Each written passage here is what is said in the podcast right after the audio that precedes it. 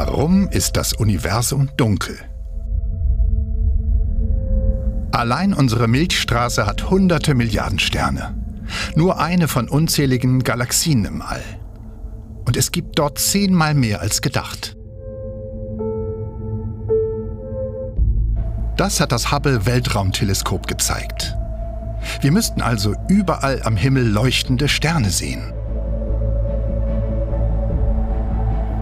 Der Nachthimmel über uns ist dunkel.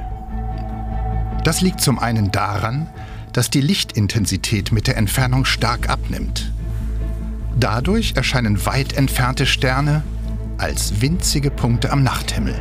So wie leuchtende Lampions sich immer mehr in Punkte verwandeln, je weiter die Luft sie vorträgt.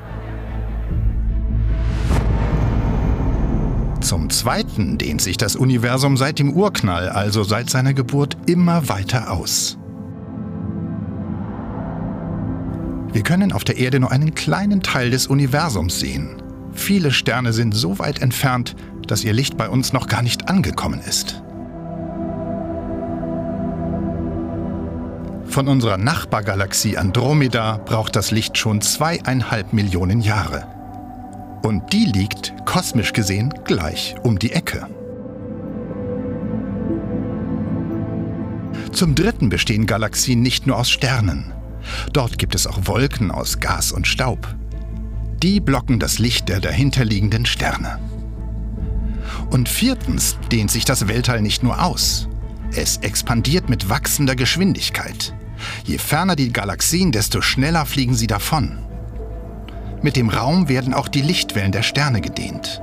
In Wellenlängen, die wir mit unseren Augen nicht sehen können, wie zum Beispiel Infrarot.